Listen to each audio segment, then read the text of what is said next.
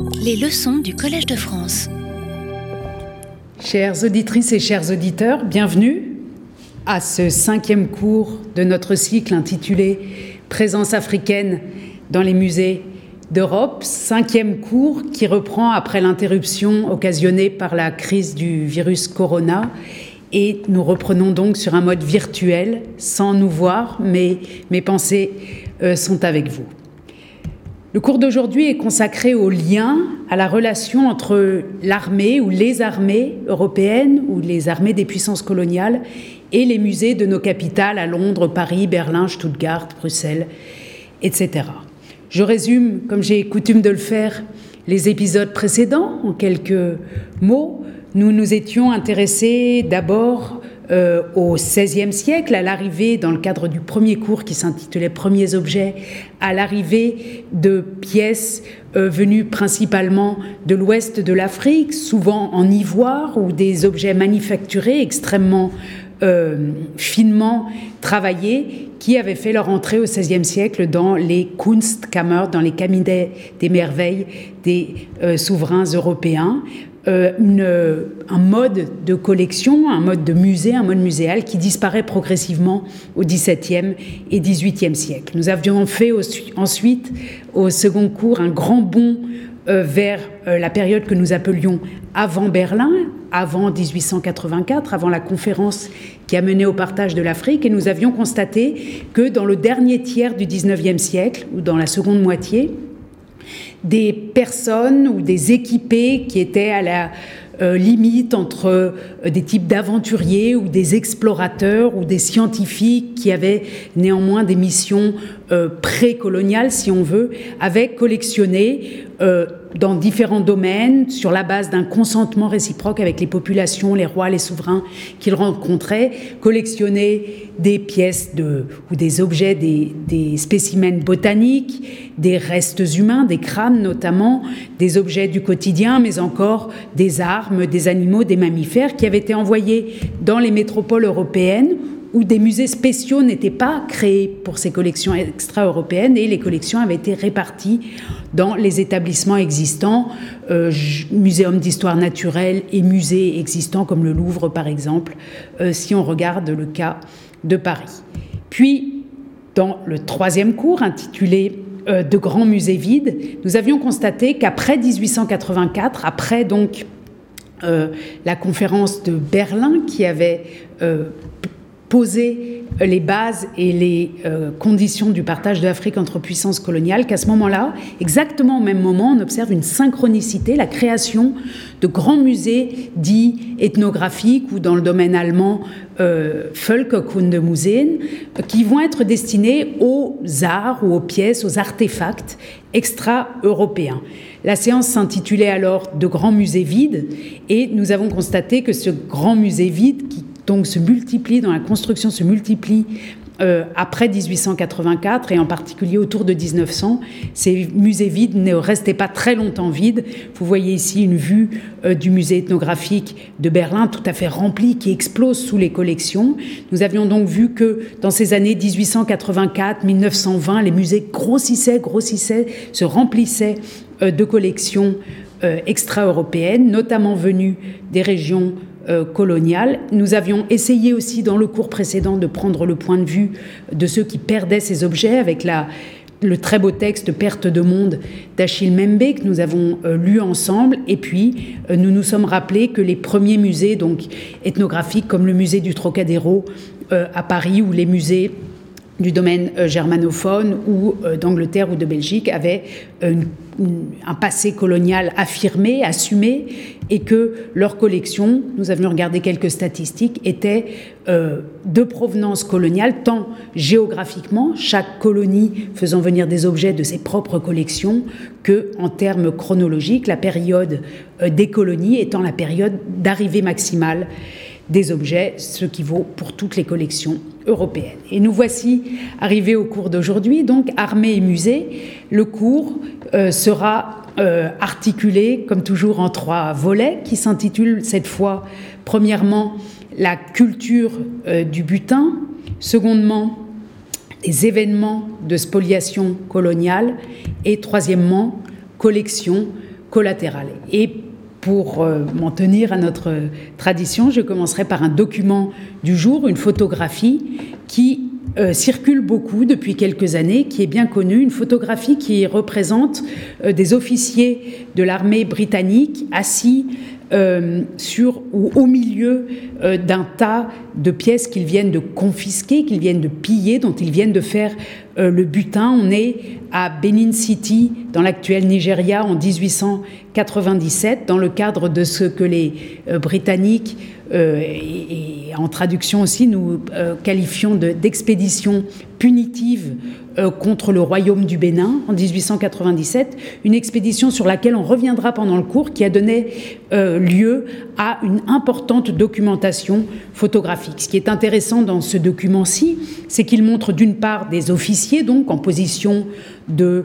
euh, qui, se montrent, qui se mettent en scène avec leurs trophées. Ces trophées étant, qu'on voit au, premier rang, je vous montre un autre tirage de cette photographie, le tirage original, euh, ces pièces étant euh, des cornes des, pardon, des défenses euh, d'éléphants gravés, des bronzes, euh, ce qu'on appelle les bronzes du Bénin, des pièces de bronze. Et il semble, sur ce cadrage en tout cas, que leur butin euh, est non seulement devant eux, mais encore derrière eux. Ce qui m'intéresse beaucoup sur cette, sur cette photographie, c'est moins enfin, c'est la pose du triomphe, la pose de la prise de trophée, mais c'est également le fait que cette photographie est conservée dans les collections du British Museum, euh, où euh, elle, euh, où cette présence de cette photographie nous montre combien les musées ne sont pas seulement des lieux où sont exposés des objets qui ont pu être l'objet ou le fait d'un butin, arriver avec des butins, mais ces musées sont aussi des lieux qui conservent des archives considérables, archives écrites, archives photographiques, qui permettent de reconstituer l'histoire de l'arrivée des objets, l'histoire des collections. Et ici, on peut faire un lien direct entre les euh, objets montrés sur la photographie et certaines pièces des collections du British Museum. Et c'était important pour moi de commencer avec ça, puisqu'aujourd'hui on ne parlera pas d'expédition dite punitive en soi, on ne va pas regarder la chronologie détaillée des attaques, des assauts, des provocations des uns et des autres, des ripostes de la euh, résistance, mais on va essayer de mettre l'accent sur le lien entre butin de guerre dans euh, l'Afrique coloniale et euh, d'autre part, la question des musées, de ces musées qui s'accroissent, qui grandissent, qui euh, se nourrissent toujours davantage euh, de ces collections. La bibliographie que j'utilise pour ce cours se compose principalement d'une thèse extrêmement intéressante de Olivier Banguiam, soutenue il y a quelques années à l'Université de Nanterre et intitulée Les officiers français, constitution et devenir de leurs collections africaines issues de la conquête coloniale, un travail de thèse euh, très remarquable. euh, qui permet d'éclairer la situation dans les collections françaises et euh, ce type de travaux sur les butins de guerre dans les collections françaises ou les collections militaires, disons, dans les musées français européen se trouve pour d'autres musées également. Euh, j'évoque volontiers, je l'ai déjà montré une fois, l'ouvrage de Dan Hicks, mon collègue conservateur au Pitt Rivers Museum d'Oxford, ouvrage intitulé The Brutish Museums, où il est question de la brutalité des musées. Il s'intéresse particulièrement aux musées britanniques et à la présence euh, des bronzes dits du Bénin, sur lesquels on reviendra. Pour le cas allemand, j'évoque volontiers, où j'ai travaillé avec ce, gros ouvrage intitulé Humboldt Leb Tanzania, et dont le sous-titre est Objekte aus den Kolonialkriegen im Ethnologischen Museum Berlin, donc objets provenant des guerres coloniales au musée ethnologique de Berlin. Vous voyez que chaque euh, région d'Europe, chaque pays, la France, l'Angleterre, l'Allemagne, a dispose désormais depuis quelques années de travaux euh, sur ces questions, sur la part militaire des musées. Et puis ensuite, j'ai utilisé bien volontiers la thèse récemment parue de Gaël Beaujean sur l'art de cour d'Abomet, euh, dont le sous-titre est Le sens des objets, paru aux presses euh, du réel, qui porte certes un titre concentré sur l'art, euh, et qui nous enseigne beaucoup sur l'art de cour d'Abomey, de l'actuelle République du Bénin, mais qui est aussi une mine d'informations sur les conditions dans lesquelles ont été prises les objets, ces fameux euh, objets, ces fameux statues notamment, euh, qui font l'objet de demandes de restitution. Si on retourne la bibliographie, si on tente de regarder ou de saisir la voix de ceux qui ont été dépossédés ou qui qui, ont été dépossédés, on, voit un, très important nombre de publications concernant notamment l'expédition dite punitive de Benin City ou des Britanniques à Benin City en 1897, comme cet ouvrage publié au Nigeria intitulé Benin 1897.com, ou encore cette somme, The Benin Monarchy, publiée sous la direction de Orlitz Onuwaye euh, tout récemment et qui a une somme de travaux sur l'ancien royaume euh, du Bénin vu du point de vue du Nigeria. Par ailleurs, comme vous le savez, les pièces qui ont été prises à l'époque coloniale font particulièrement l'objet euh, de demandes de restitution. Et je vous invite à lire notamment cet article de Felicity Bodenstein, qui est maître de conférence à la Sorbonne à Paris, qui s'intéresse à la question, elle aussi, euh, des bronzes du Bénin. Ce n'est qu'un exemple et on peut, évidemment, on pourrait euh, élargir considérablement cette bibliographie qui augmente beaucoup euh, depuis 4 ou 5 ans dans les différents pays d'Europe. Première partie, la culture du butin donc. La culture du butin est intimement liée à la pratique de la guerre. Elle est codifiée depuis le XVIIe siècle au plus tard du point de vue juridique, jusqu'à l'extrême fin du XIXe siècle, le droit de, je cite, ravager et de piller ce qui appartient à l'ennemi, et le, je cite toujours, droit de s'approprier ce qui a été pris sur l'ennemi, pour reprendre la terminologie du juriste néerlandais Grotius, dont vous voyez l'ouvrage euh, ici, des Jure Belli, euh, sont des pratiques de guerre licites et bien euh, fixées, bien fixées dans les codes et dans les pratiques militaire. Au XIXe siècle, euh, les annexions patrimoniales deviennent le corrélat naturel des guerres de conquête et sont absorbées juridiquement et physiquement par les États conquérants. Au milieu du XIXe siècle, en 1854, Robert Fillimore, le plus célèbre juriste anglais de son temps, considère, je cite, que tous les États civilisés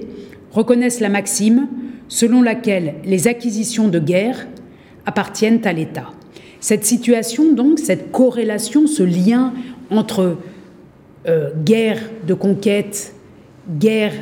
et, prise euh, de butin, est, a une longue euh, tradition, une longue tradition qui, pour ce qui concerne les pays européens entre eux et quelques autres, va s'interrompre en 1899, à l'extrême fin du 19e siècle, lorsqu'à La Haye, la première conférence euh, d'une vingtaine d'États européens et de quatre ou cinq pays non européens que vous voyez réunis ici euh, dans, le, hall, dans la salle euh, d'Orange du palais Bosch Ten Bosch à La Haye, c'est représentant des États donc de l'Allemagne, l'Autriche, l'Hongrie, la, Belgique, la Hongrie, la Belgique, etc., jusqu'à la Suisse, États européens, ainsi que les représentants de la Chine, des États-Unis d'Amérique, du Japon, du Mexique, de Perse et de Siam, décident entre eux euh, un certain nombre, prennent entre eux un certain nombre de mesures pour protéger les biens matériels et en particulier les biens de culte. Ils, ils se fixent dans cet acte final de La Haye euh, la, ligne de conduite selon laquelle l'article 46, l'honneur et les droits de la famille, la vie des individus et la propriété privée, ainsi que les convictions religieuses et l'exercice des cultes doivent être respectés. Et aussi, et surtout, toujours dans l'article 46, la propriété privée ne peut être confisquée. Par ailleurs, dans l'article 47, il est précisé que le pillage est formellement interdit, et dans l'article 56 que les biens des communes, ceux des établissements consacrés au culte, à la charité et à l'instruction, c'est-à-dire par exemple les églises et les musées, aux arts et aux sciences, même appartenant à l'État, seront traités comme la propriété privée. Donc on n'y touche pas en temps de guerre, ils ne peuvent être, euh, ne peuvent être l'objet de confiscation. Et à l'article 56, il est stipulé que les biens des communes, ceux des établissements consacrés au culte, à la charité et à l'instruction aux arts et aux sciences, c'est-à-dire euh, les musées notamment et les bibliothèques, même appartenant à l'État, seront traités comme la propriété privée, seront donc intouchables, ne peuvent faire l'objet de confiscation en temps de guerre. Toute saisie, destruction ou dégradation intentionnelle de semblables établissements, de monuments historiques, d'œuvres d'art et de sciences est interdite et doit être poursuivie. Alors, ce que les nations réunies à La Haye se, se, proposent pour elles-mêmes, elles ne l'appliquent pas pour leur colonie. Seuls les signataires sont bénéficiaires euh, de ces règlements. Et se déploie donc euh, dans, le courant du 19e siècle et au début du 20e siècle, pour ce qui concerne les colonies, une véritable euh, culture du butin qui prend, euh, qui se matérialise, qui est visible dans un très grand nombre de euh, d'ouvrages populaires, de petites euh, cartes qu'on trouve dans les paquets de cigarettes ou sur les barres de chocolat à collectionner, etc. Je vous montre ici un ouvrage de ce type britannique, les trophées et reliques personnelles de héros britanniques, donc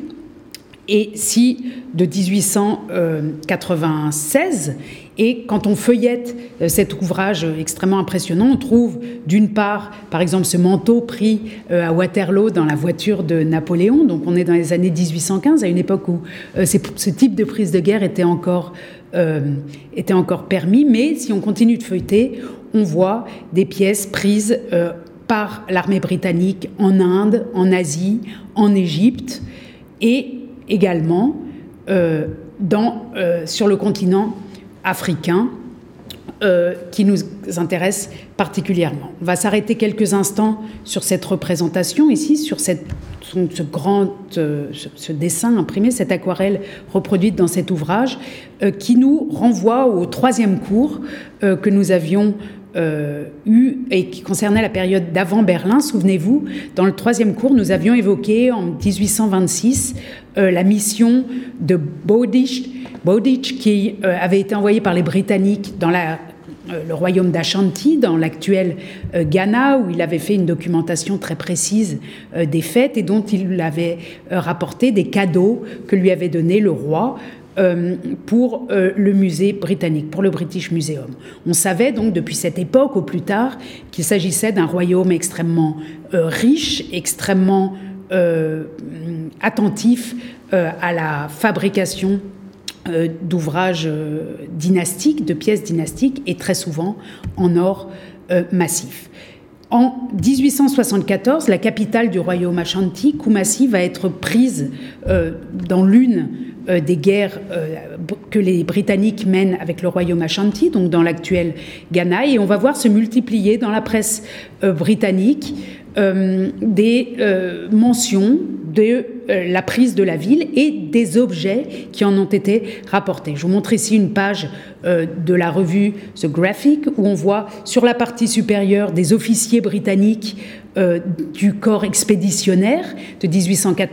74 euh, à Kumasi, donc le portrait des héros si on veut, et en bas, dans l'encadré, euh, un certain nombre de pièces qui sont qualifiées de war trophies, c'est-à-dire de trophées euh, de guerre et la mise en scène sur la même page des militaires en haut et des objets en bas montre bien le lien extrêmement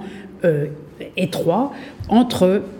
euh, les deux pratiques, celle de la guerre et celle de la mise en scène, même sur le papier déjà, sous forme graphique, et puis on le verra dans les musées, des objets rapportés. Après 1874, après cette prise de Kumasi, euh, de très nombreuses reproductions sont publiées dans la presse et vous voyez bien à la manière dont elles sont reproduites qu'il s'agit de pièces isolées, sorties de leur contexte. On n'est pas dans une publication de type euh, ethnologique qui nous explique la fonction de ce parasol, de ces têtes, euh, de ces sabres notamment, mais il s'agit bien de montrer des trophées. Ici, le titre euh, le sous-titre euh, La légende de l'image est Spoils from Kumasi, c'est-à-dire des spoliations, les trophées pris à Kumasi. On pourrait multiplier longtemps ce type euh, de reproduction, donc dans la presse britannique du 19e siècle. Vous voyez ici encore les trophées Ashanti et en particulier au centre de cette mise en scène d'objets ici qui a déjà quelque chose de muséal si on veut ils sont organisés, ils sont posés les uns à côté des autres dans une, euh, euh, d'une manière qui raconte quelque chose avec cette tête au milieu, tête que l'on retrouve d'or, en or massif, que l'on retrouve euh, aujourd'hui dans les collections de la Wallace Collection. Et ce qui est extrêmement intéressant, c'est de voir combien, y compris sur la page web de ce musée et dans ses catalogues, ce cette tête continue aujourd'hui d'être qualifiée de tête trophée. vous voyez d'ailleurs que dans la partie inférieure que le musée donne une indication de son poids. Elle pèse 1,36 kg. Elle est en or massif, mais rien ne précise aujourd'hui euh, sa euh, provenance militaire. On ne rappelle pas ici qu'il s'agit euh, d'une prise de guerre en 1874 dans l'actuel Ghana. En revanche, le titre de la pièce nous rappelle qu'il s'agit d'un trophée. Donc on voit qu'il y a bien une continuité de, la culture du butin entre le 19e siècle et nos jours, et que les musées ont pris pour eux ou ne se sont pas encore séparés ou n'ont pas réfléchi à euh, l'usage de leur terminologie. Aujourd'hui, je le disais, euh, cette tête en or massif, qui n'est qu'une des pièces extrêmement nombreuses euh, prises à l'époque en 1874 par l'armée britannique au Ghana. Je dis prise, en réalité c'est un petit peu plus compliqué. Ce sont des des frais de guerre que euh, le roi a dû payer euh, pour euh, se libérer de certaines contraintes dans le cas britannique. Il faudrait entrer dans les détails pour en parler plus précisément. Ce qui m'intéresse ici, c'est de voir comment ces objets sont arrivés et ont été muséalisés. Donc cette, tête énorme venue de l'actuel Ghana se trouve dans les collections de la Wallace Collection à Londres, qui est plus connue pour ses mises en scène et ses collections du XVIIIe siècle et baroque, elle est présentée, ou elle a été longtemps présentée dans la partie consacrée aux armes. Et vous voyez euh, sur cette photographie d'une des salles consacrées aux armes, que notamment au-dessus des portes, euh, l'idée, la mise en scène d'armes autour de boucliers, et ici une mise en scène qui rappelle finalement euh, l'origine du trophée antique. Et si on se penche sur la vitrine, on retrouve euh, notre tête ici, tête, euh, je le disais, qui est aujourd'hui, ou je ne le disais pas, je le dis maintenant, qui est aujourd'hui l'objet de réclamation de la part du Ghana. Et pas seulement aujourd'hui, on y reviendra depuis les années 60, depuis les indépendances, depuis l'indépendance du Ghana. ce pays tente de récupérer un certain nombre de pièces prises à Koumassi. Ce que je voulais dire donc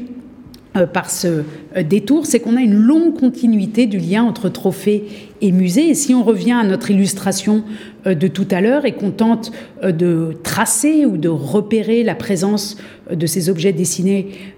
et publiés à la fin du 19e siècle, on les retrouve dans les collections, notamment dans les collections royales de la reine d'Angleterre à Windsor. Je vous montre ici une hache d'apparat prise euh, au roi Ashanti, et vous voyez que là, euh, le, musée lui-même euh, rappelle qu'il s'agit bien d'une d'une prise, non, ne le rappelle pas d'ailleurs, le gomme, pardon, l'origine guerrière de cette prise. On peut continuer avec les autres objets, ce sabre d'apparat, euh, par exemple, qui est lui aussi euh, au château de Windsor et fait partie des collections royales britanniques, ou encore cette autre tête en or qui, comme la précédente, est qualifiée de tête trophée dans les collections royales britanniques. Grande continuité donc, mais dès euh, la fin du 19e siècle, euh, un certain mal-être, malaise des visiteurs de musées, euh, de ceux qui, opèrent des descriptions des musées à l'égard de cette collection. Vous voyez ici un ouvrage de 1882 qui décrit les collections de South Kensington, qui sont ensuite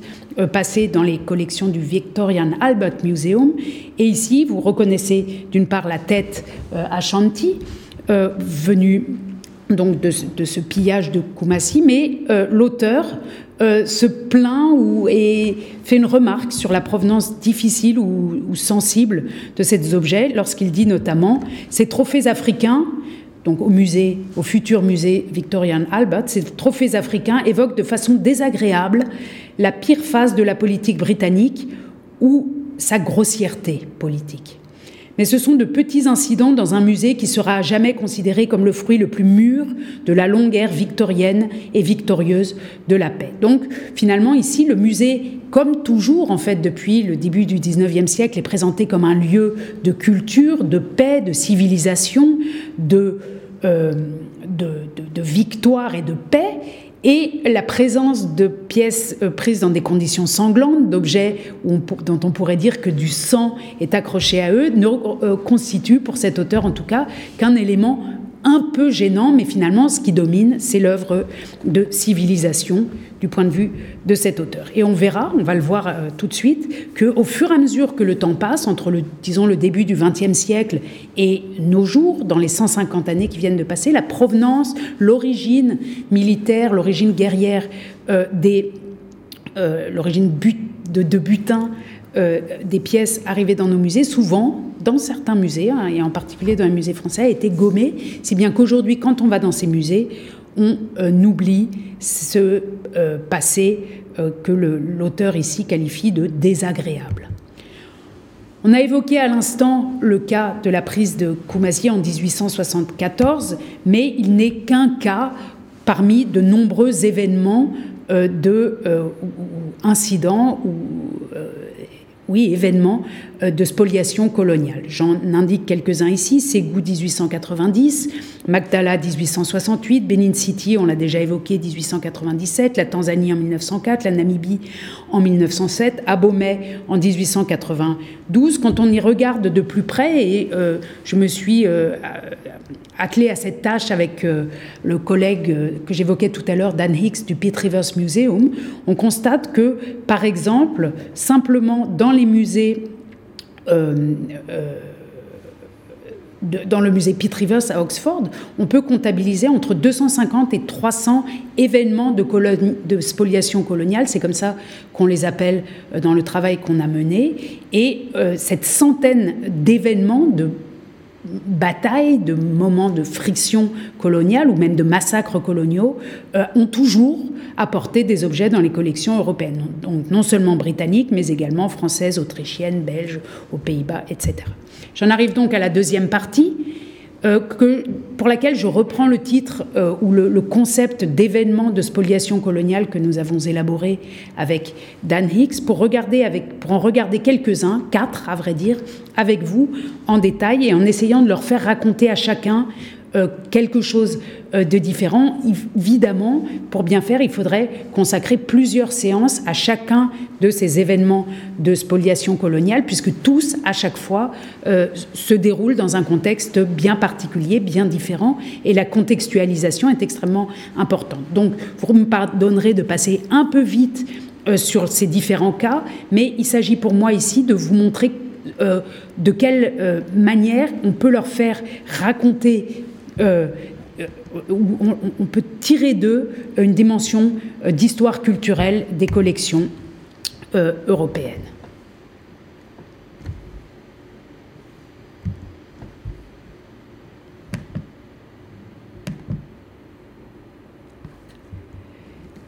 Alors je repars chronologiquement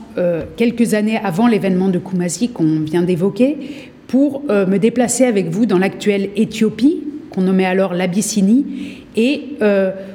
dans l'année 1868, euh, lorsqu'a eu lieu euh,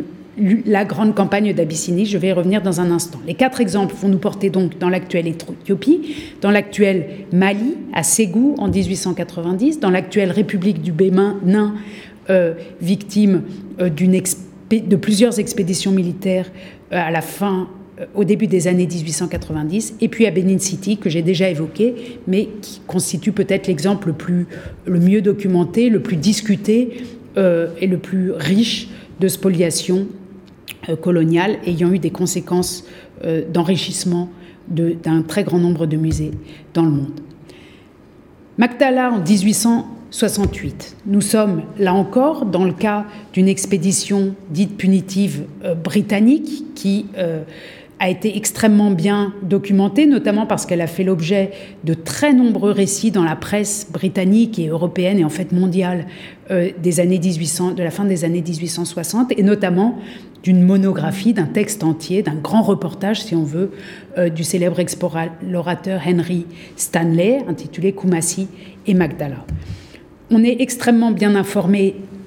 par ailleurs de euh, cet événement parce qu'il a fait l'objet euh, de travaux très nombreux depuis les années 80, notamment de Richard Pankhurst, qui a beaucoup travaillé sur les manuscrits déplacés ou bien que, l'Europe s'est approprié au moment de la prise de Magdala et qui ont été transférés euh, en Europe et notamment à Londres. Dans le récit euh, de Stanley, il est question de la présence auprès des armées en 1868 de Mr. Holmes, euh, qui est un, le, un représentant de la, de la du British Museum euh, ou de la British Library. Là, j'hésite un instant, il faudrait relire. En tout cas, il est envoyé par euh, la British Library ou le British Museum, l'une des deux institutions, pour collecter directement derrière les armées des pièces qui pourraient être importantes pour leur collection. Vous voyez ici qu'il est dit que Mr. Holm était un spécimen de, euh, de, bénévole euh, britannique très typique et qu'il était toujours prêt à mettre en valeur la dignité britannique. Il était venu en Abyssinie pour collectionner des manuscrits et des articles, des pièces antique pour le British Museum, nous dit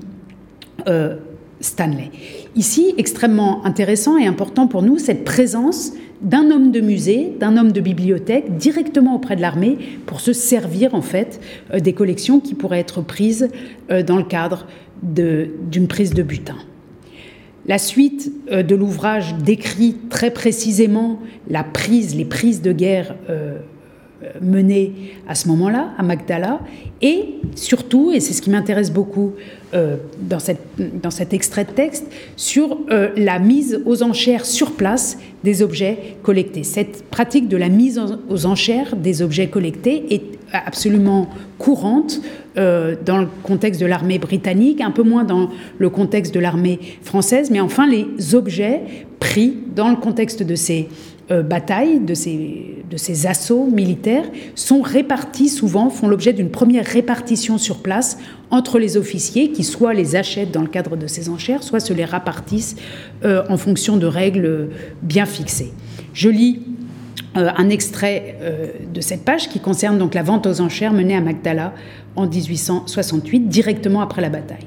Le commissaire priseur choisi fut le lieutenant S, un officier infatigable qui avait été doué par la nature de la physionomie caractéristique du premier Napoléon. Les tapis les plus fins de tous les pays étaient étalés à la ronde, et tout l'attirail de mille églises, d'Abyssinie donc, région chrétienne, scintillait dans la lumière du matin, et se bousculait dans la confusion caractéristique des foules des gentlemen acheteurs, qui pour la première fois étaient des connaisseurs en Antiquité et faisaient preuve d'une remarquable perspicacité en discernant le clinquant de l'authentique, les paillettes de l'or. Les nombreuses pièces éparpillées, preuve de l'égoïsme coquet de l'empereur Théodore, qui venait donc d'être vaincu, ou de sa folie de harem, ont inspiré des remarques bizarres aux personnes à l'esprit vulgaire et grossier. Les enchérisseurs ne manquèrent pas. Chaque officier et chaque civil désirait quelques souvenirs de Magdala. L'un achetait une croix d'argent ou de laiton, un autre un encensoir, un autre encore choisissait une épée. Des coupes et des gobelets,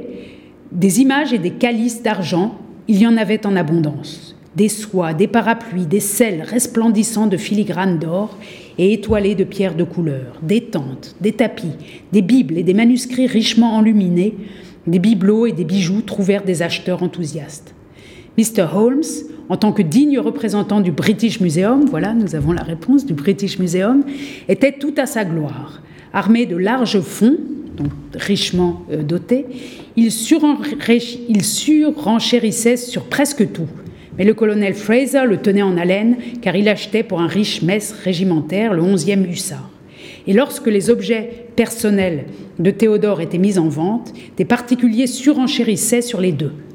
Lorsque le bouclier de Théodore, utilisé par lui dans ses jeunes années, fut mis en vente, bien que seulement garni de quelques plaques d'argent, les enchères se firent particulièrement vives, et de 10 dollars, elles passèrent rapidement à 200 dollars, somme pour laquelle il fut acquis par le colonel Fraser. Mr. Holmes se procura de nombreux articles intéressants. La vente aux enchères dura deux jours. Le total des recettes s'est élevé à 5000 livres. Alors, ce qu'on voit ici, c'est que donc sur place s'opère un premier tri parmi euh, les pièces confisquées, saisies, prises euh, à euh, l'empereur déchu, et ces pièces vont passer dans les familles des officiers, dans les mains des officiers, à part celles qui vont directement dans celles du représentant du British Museum, et elles vont être exportées dans l'ensemble du monde dans les années qui suivent. C'est pourquoi aujourd'hui on en trouve la trace non seulement en Europe, dans différentes bibliothèques d'Europe, y compris hors euh, de la Grande-Bretagne, mais aussi puisqu'elles ont été euh, plus tard sur le marché de l'art. On trouve leurs traces aux euh, États-Unis, par exemple, mais aussi en Inde et à l'intérieur de l'Éthiopie, puisqu'elles ont été dispersées. Alors en Inde, parce que certains soldats ou un grand nombre d'officiers de soldats de l'armée britannique proviennent des colonies indiennes, et à l'intérieur de l'Éthiopie, parce que certains manuscrits ont été offerts par euh, les officiers britanniques à d'autres rois ou euh, représentants politiques qu'ils rencontraient dans leur euh, campagne d'Abyssinie pour comme forme de cadeau. Donc on a une immense diaspora de ces collections de Magdala. On les trouve principalement néanmoins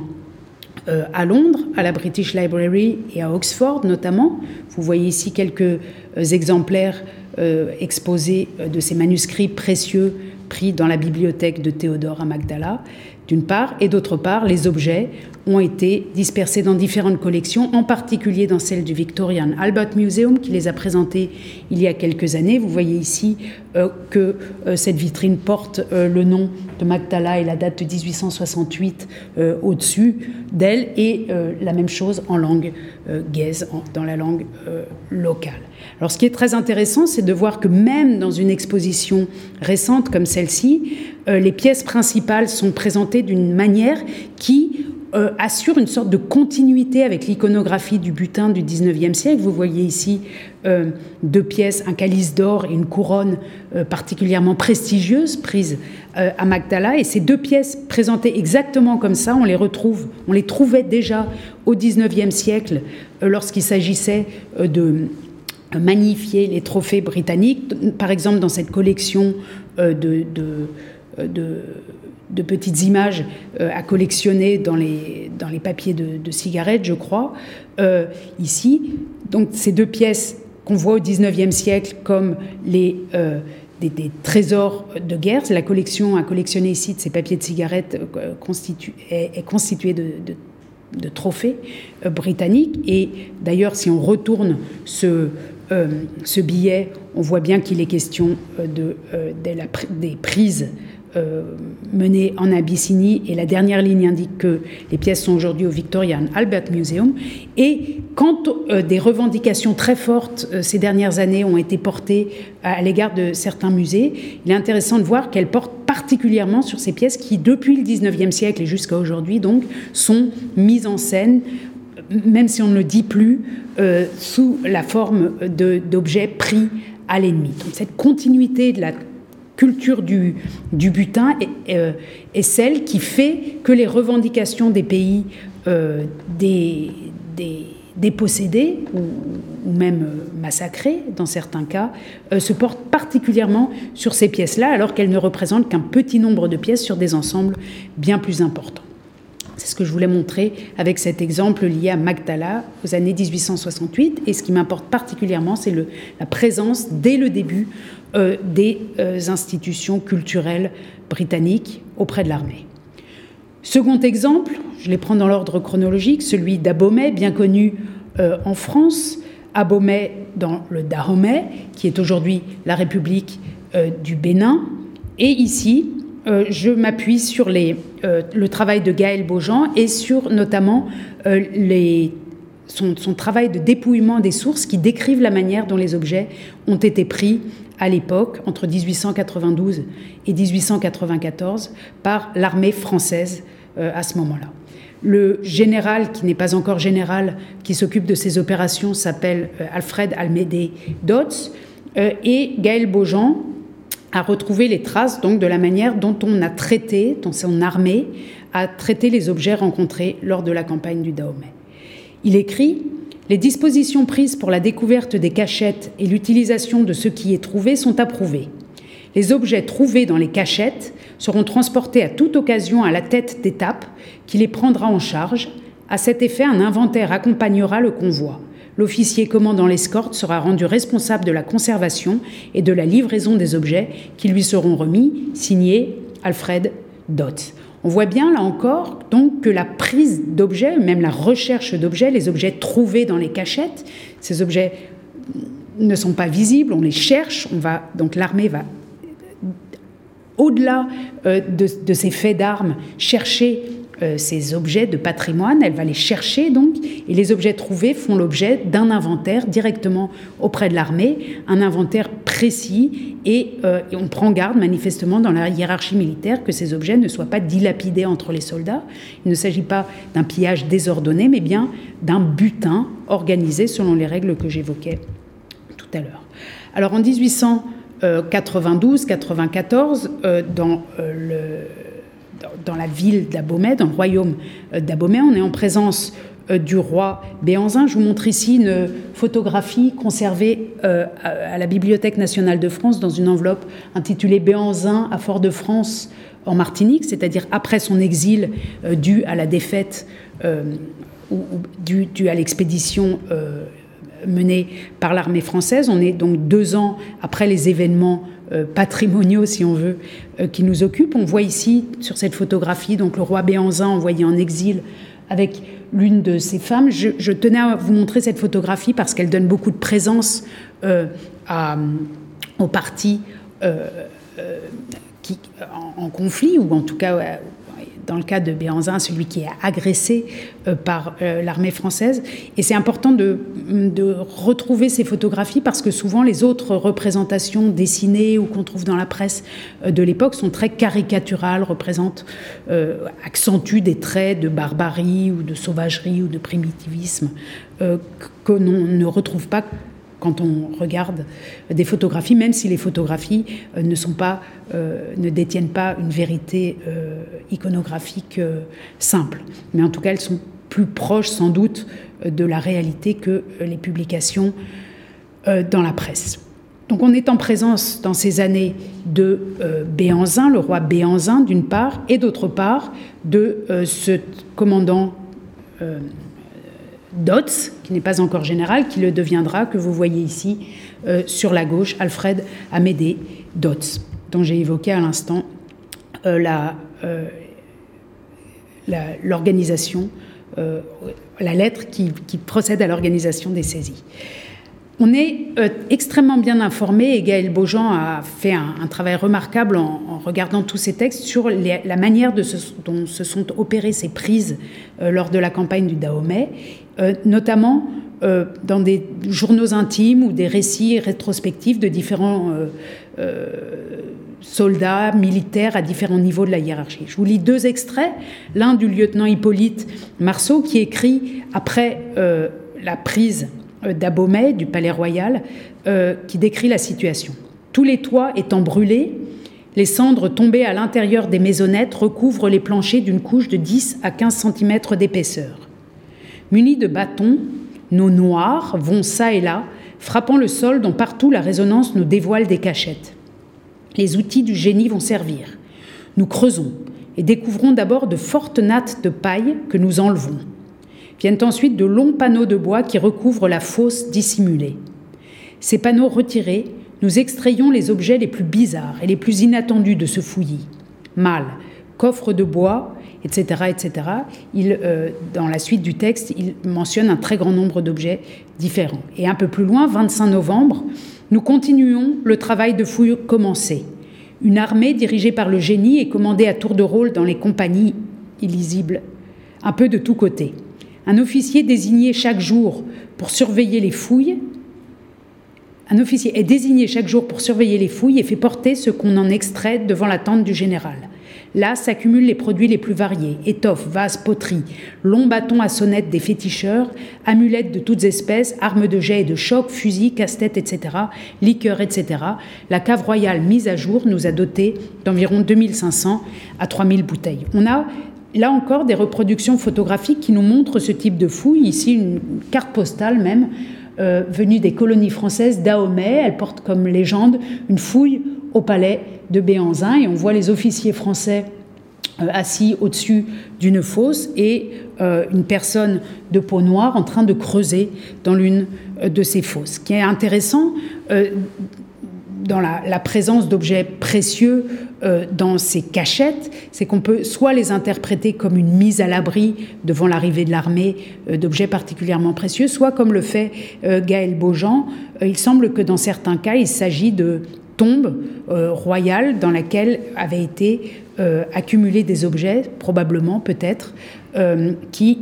accompagnaient les défunts et qui n'ont pas été interprétés comme tels par les soldats. Un autre soldat, François Michel, écrit le 19 janvier 1894 Le camp a un aspect très triste. Je ne regrette qu'une chose, c'est que le feu n'ait pas gagné les cases de l'état-major. Tu comprendras mon dire lorsque je t'aurai dit que ces messieurs s'évanouissent sur toutes les belles choses que l'on trouve dans les cachettes. Il est expressément entendu que tous les objets trouvés seraient partagés à la fin de la colonne. Mais je t'assure que les quelques bracelets, objets d'art, armes rares ou bizarres sont mis de côté par l'état-major. Là encore, on voit par le témoignage de ce euh, soldat qui n'est pas en haut de la hiérarchie militaire que un tri s'opère déjà sur place en quelque sorte, les meilleures pièces étant prises euh, par les officiers, par les généraux, notamment, on le sait, euh, par le général, le futur général Dodds lui-même. Alors, ce qui est extrêmement intéressant, c'est la manière dont la presse française, de même que tout à l'heure la presse britannique, rend compte de cette campagne du Dahomey et des objets qui y sont pris. Évidemment, on pourrait faire une lecture uniquement militaire ou d'un tout autre ordre de ces événements. Vous voyez bien que je porte l'attention sur les objets euh, et que euh, tout cela ne peut pas être déconnecté du reste des actions euh, militaire, mais pour les besoins du cours, euh, je le fais. Vous voyez ici, dans cette page souvent reproduite du petit journal, supplément illustré, euh, une représentation de soldats français coloniaux vêtus de blanc qui sont face à un chariot sur lequel sont posées trois statues. Et la légende de cette première page du petit journal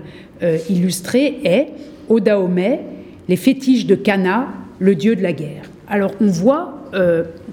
en fait, au moment où ont lieu les événements euh, dans l'actuelle République du Bénin, au Dahomey, on voit dans la presse euh, française une, mise en scène de ce fétiche de Cana, le dieu de la guerre, que vous voyez ici. C'est cette euh, statue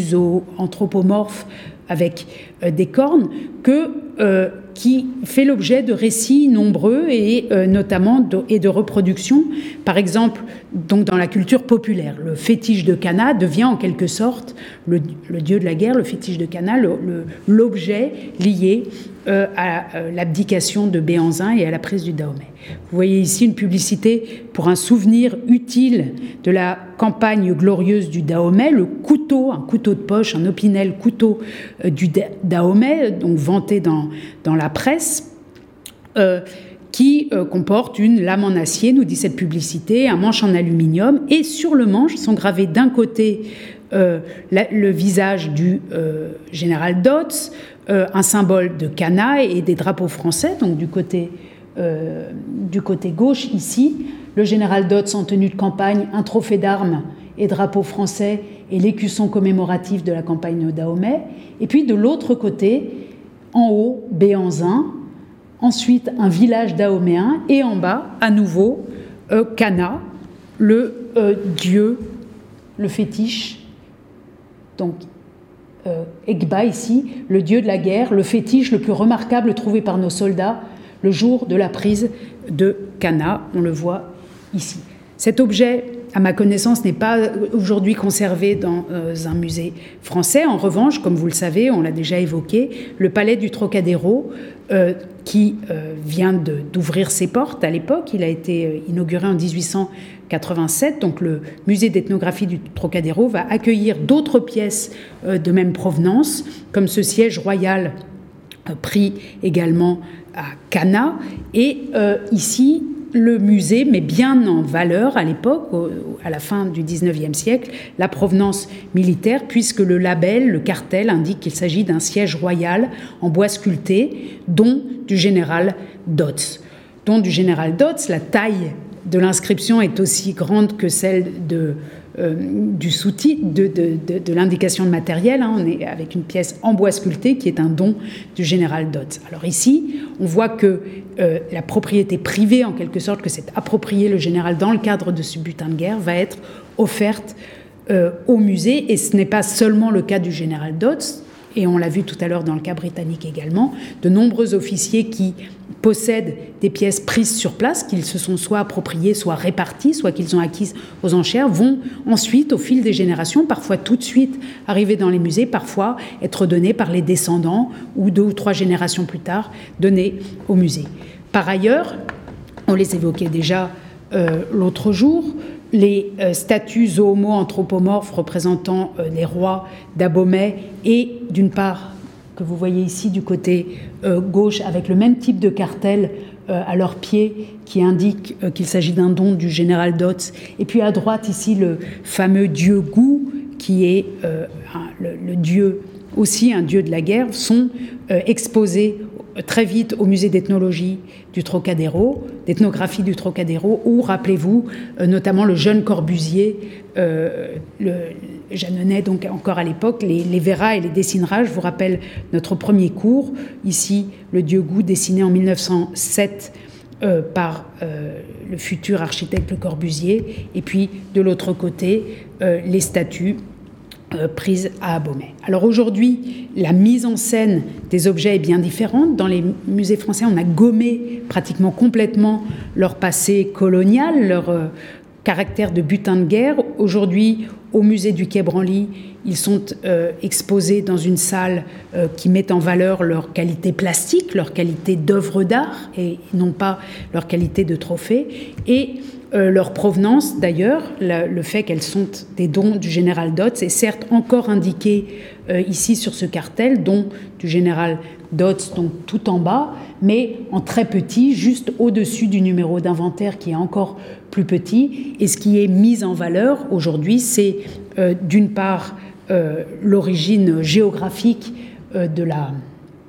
de la pièce, mais aussi et surtout, et vous le voyez, le fait qu'il est attribué à un artiste, attribué à Don Vidé ou à Sosa Dédé, atelier Akati, c'est-à-dire qu'on a au fil des siècles, et je vous renvoie aux travaux de notamment de Gaël Beaujean pour reconstituer cette évolution du trophée à l'œuvre d'art, on a gommé leur caractère de trophée pour les transformer en pièces individualisées euh, qui ont un auteur euh, qui est un artiste. Par ailleurs, le Dieu Goût, comme vous le savez, est aujourd'hui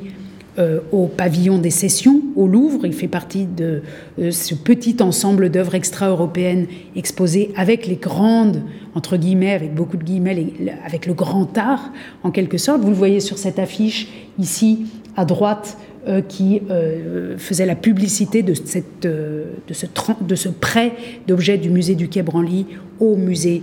du Louvre. Et vous le voyez ici, dans les salles du pavillon, du pavillon des sessions, où il est également donc non plus présenté comme un trophée de guerre, mais bien comme une pièce unique, exceptionnelle, intéressante, isolée, dans un white cube, dans un environnement très neutre qui est celui dans lequel on est habitué à voir euh, de l'art contemporain notamment. Donc ici, par ce deuxième exemple, on voit, on a la confirmation que c'est que la prise d'objets précieux est menée de manière systématique par les armées, par ces armées hors du contexte européen à la fin du XIXe siècle, euh, d'une part, et d'autre part que les premiers tris s'opèrent sur place, voilà, donc confirmation de ce qu'on avait dans le cas britannique, mais ici avec une différence au sens où, euh, au fil des années, au fil des euh, renouvellements muséologiques, des nouvelles répartitions, l'histoire sanglante attachée à ces objets est gommée, effacée, et le visiteur de musée aujourd'hui ne peut pas, à moins d'être bien informé, ne peut pas déchiffrer, ne peut pas comprendre lui-même euh, la provenance de ces pièces. Avant, dernier exemple, et je me dépêche maintenant, celui de Ségou euh, dans l'actuel Mali. Je vous renvoie à un article remarquable intitulé Les vies du trésor de Ségou de Daniel Folliard pour reconstituer cette histoire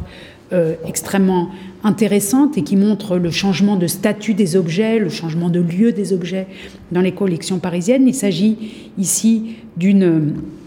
campagne menée par euh, Louis Archinard euh, en 1890 10. Je vous lis l'extrait donné par Daniel Folliard en exergue de son texte. Les fouilles, à près de 2 mètres de profondeur, dirigées par Sadi Yagé, ancien homme de confiance d'Amadou, ont déjà donné de 2000 à 300 000 francs d'or dont Madani ignorait, paraît-il, lui-même l'existence. Les fouilles continueront. J'ai les drapeaux donnés par El Hadj au taureau, au Nguemar, etc., etc., et le sabre d'El Hadj, quantité d'objets historiques ou curieux, toute la bibliothèque de Ségou, soit environ 2000 kilos de livres arabes, la correspondance d'Amadou à son fils, etc. Il s'agit d'une dépêche de Louis Archinard adressée à Paris donc le 16 avril 1890 et qui porte sur ce trésor de Ségou dont on ignore, euh, trésor de Ségou entre guillemets, vous voyez que euh, l'utilisation des termes est, très prudente par Daniel euh, Folliard, donc un ensemble ayant appartenu à El Hadj Omar Tal, un chef religieux qui, se trouvait dans une région qui est aujourd'hui à cheval entre l'actuel Mali et le Sénégal notamment, et qui comportait notamment ses collections un ensemble de 500 manuscrits euh, en langue arabe qui sont aujourd'hui à la Bibliothèque nationale de France. Ce qui est intéressant dans cet exemple-là, et c'est ce que je tenais à vous montrer, c'est combien on a peu conscience en France de la présence de ce trésor, entre guillemets, dans nos collections. Pourquoi? Bien d'abord parce que ce trésor d'Amadou, euh, comme on l'a appelé dans les années 30, a été décimé par des vols. Je vous montre ici. Euh, un, un, extrait d'un article de journal qui évoque le vol euh, des bijoux euh, en or contenus, d'une partie des bijoux en or contenus euh, dans cette collection. La légende indique la vitrine où se trouvait le trésor d'Amadou et au-dessus des bijoux semblables à ceux qui furent dérobés. Lire les détails de notre enquête en troisième page, quatrième colonne. Donc, il s'agit d'un vol spectaculaire dans les années 30 qui fait qu'aujourd'hui, seules quelques pièces de ce trésor sont encore présentes au musée du Quai Branly après avoir fait une, un long parcours dans les différentes collections euh, françaises, euh, jusqu'à être passé par le musée de l'armée. Je vous montre quelques-unes de ces pièces, qui sont donc désormais peu nombreuses, euh, mais qui ont été à l'époque extrêmement médiatisées lorsqu'elles étaient arrivées euh, en France des pièces d'orfèvrerie de l'Afrique de l'Ouest extrêmement euh, riches par leur matériel, de l'or, mais aussi par leur euh, facture. Ici, il est question dans ce petit article de la première exposition de ce trophée de guerre, donc opéré contre, contre la famille d'El Hadj Omar Tal. je, survole ce texte simplement pour rappeler, comme le disait la première, texte d'Archinard que euh, l'ensemble du butin comportait aussi une épée, l'épée d'El Hadj Omar euh, Tal, nous dit en tout cas euh,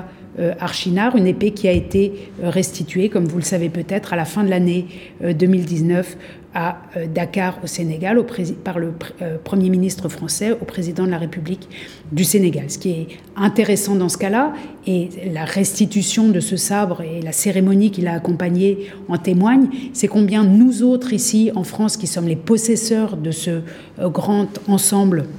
extrêmement riche, combien nous sommes ignorants de, de, posséder ces richesses, tandis que au Sénégal et au Mali, et dans la famille des descendants de El Hadj Omar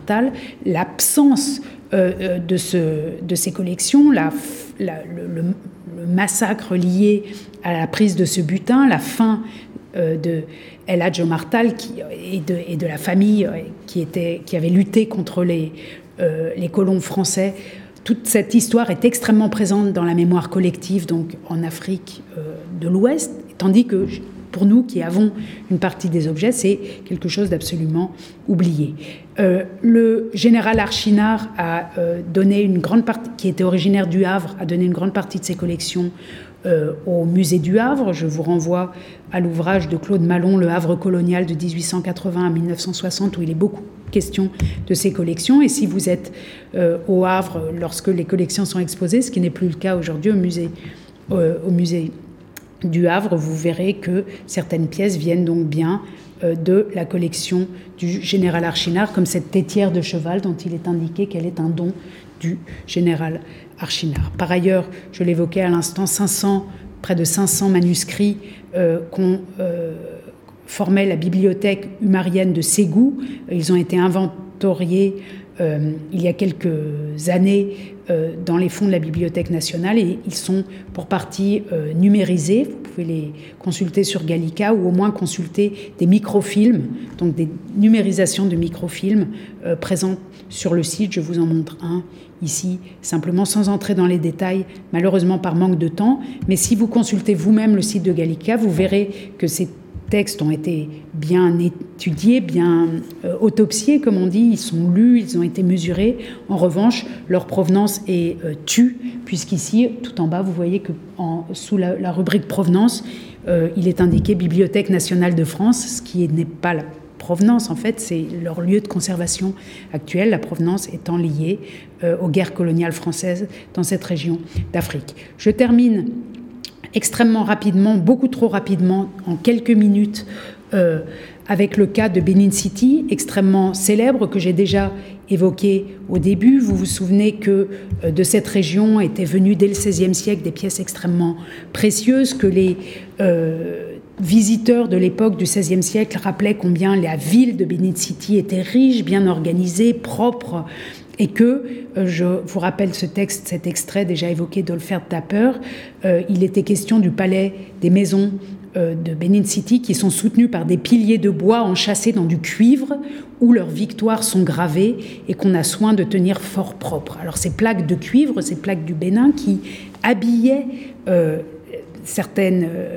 qui habillaient le palais royal de Benin City. En voici une, on les a évoquées euh, déjà dans les cours précédents. Souvenez-vous, euh, on évoquait euh, Ernst Ludwig Kirchner qui en avait dessiné une,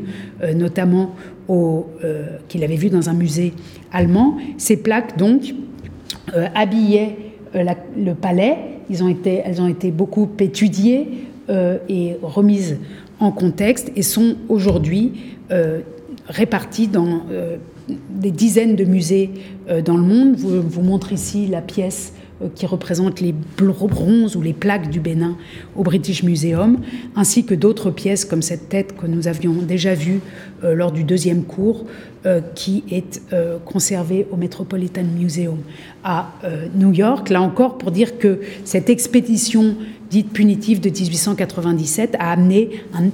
un essaimement considérable de, en fait, de toutes les richesses euh, d'une ville qui ont été étudiées euh, dans, ce catalogue euh, extrêmement riche d'expositions publiées par Barbara Plankensteiner et d'une exposition montrée notamment au musée du Quai Branly il y a quelques années, mais encore par d'autres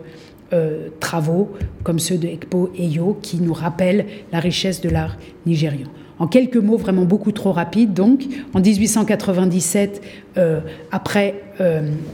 un accrochage diplomatique plus ou moins monté, plus ou moins mis en scène, les Britanniques vont euh, mettre à feu et à sang la ville de Benin City, qui est dessinée ici en aquarelle par l'un des acteurs de cette expédition punitive, un officier britannique. Je vous montre sans les commenter les aquarelles qui représentent donc les lieux. Ici, euh, des, euh, l'une des maisons dans lesquelles sont installés euh, les Britanniques, qu'on reconnaît à leur costume blanc et à leur casque. La représentation, par ailleurs, ici d'un hôtel sacré avant sa destruction et son pillage par les Britanniques, ou encore sur cette autre aquarelle, une représentation du même genre. Ici, on est un peu avant donc les pillages infligés à cette ville. les aquarelles sont conservées dans le fond de cet admiral, mais plusieurs officiers britanniques ont participé, évidemment. Vous le voyez ici, lui aussi fait partie de ceux qu'on peut collectionner dans les papiers de cigarettes au 19e siècle, Egerton, et euh, son euh, journal intime est conservé au euh, Pitt Rivers Museum où mon collègue Dan Hicks l'a publié en partie. On voit dans son journal intime ici, à la date du 20 février 1897, de quoi il s'agit, enfin quelles sont ses activités du jour, sa to-do list, comme l'appelle mon collègue Dan Hicks, qui a retranscrit cette partie du journal intime conservé donc à Oxford. Et on voit qu'il s'agit donc de euh, détruire et de mettre le feu à une partie des maisons de euh, Benin City, détruire et y mettre le feu, et notamment récupérer les bronzes dits du Bénin, c'est-à-dire ces plaques notamment. Vous voyez ici une autre photographie, on voit les plaques au sol euh, et, les officiers britanniques qui s'en sont emparés, ainsi que d'autres trésors trouvés euh, dans la ville, qui vont être répartis en différents lots. Euh, là encore, vous voyez un de ces lots dans une photographie d'époque conservée,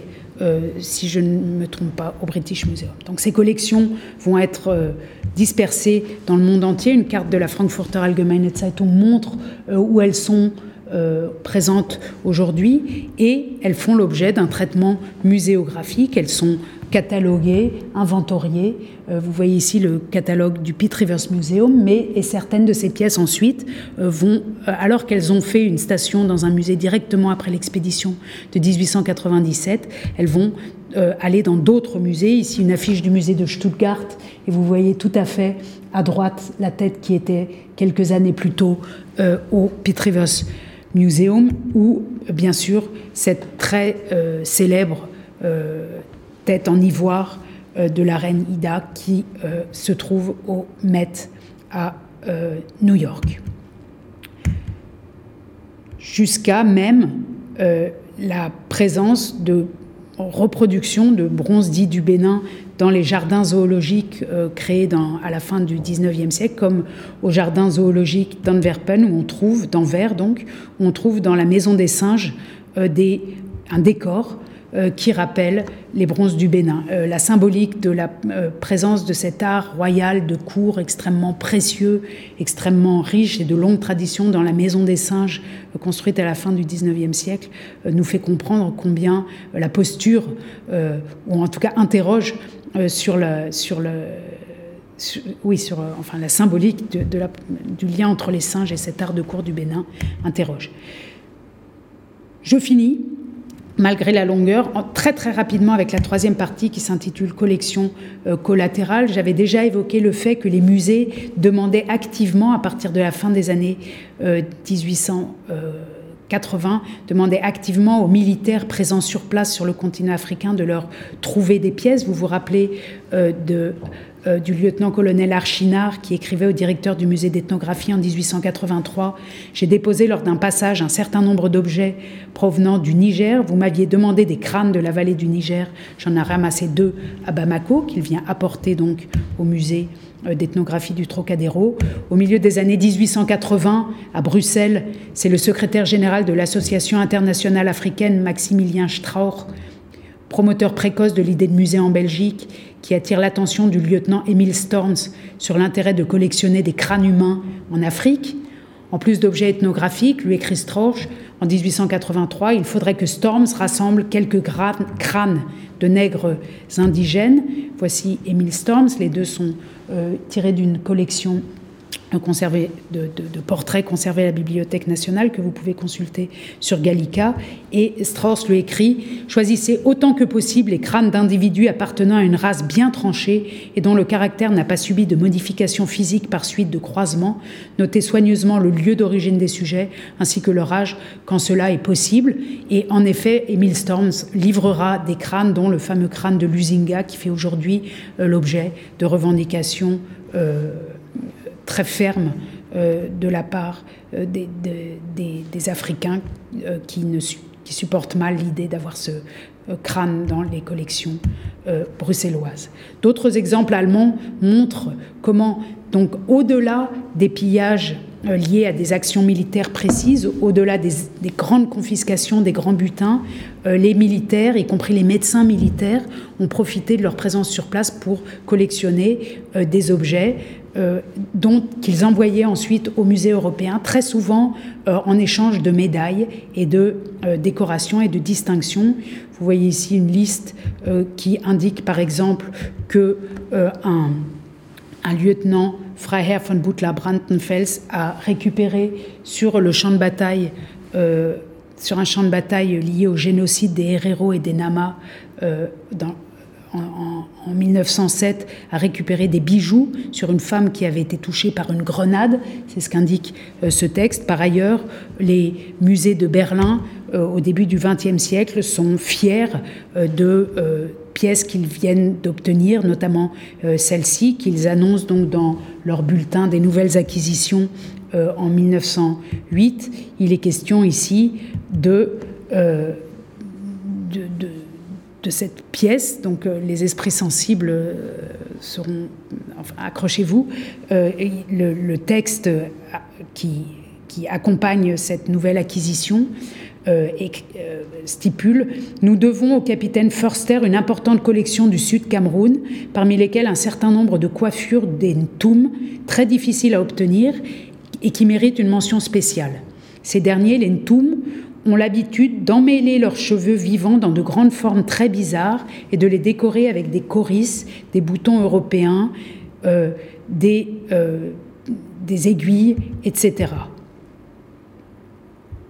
Le capitaine Forster a réussi à couper plusieurs de ces coiffures si près du cuir chevelu qu'elles ont pu être transportées comme des perruques finies et placées ici sur des têtes en plâtre peintes de façon réaliste. Vous le voyez ici, il ne s'agit pas d'un acte de guerre, mais bien de la présence d'un euh, capitaine, d'un militaire qui utilise son autorité, qui utilise euh, sa puissance euh, pour obtenir des populations locales des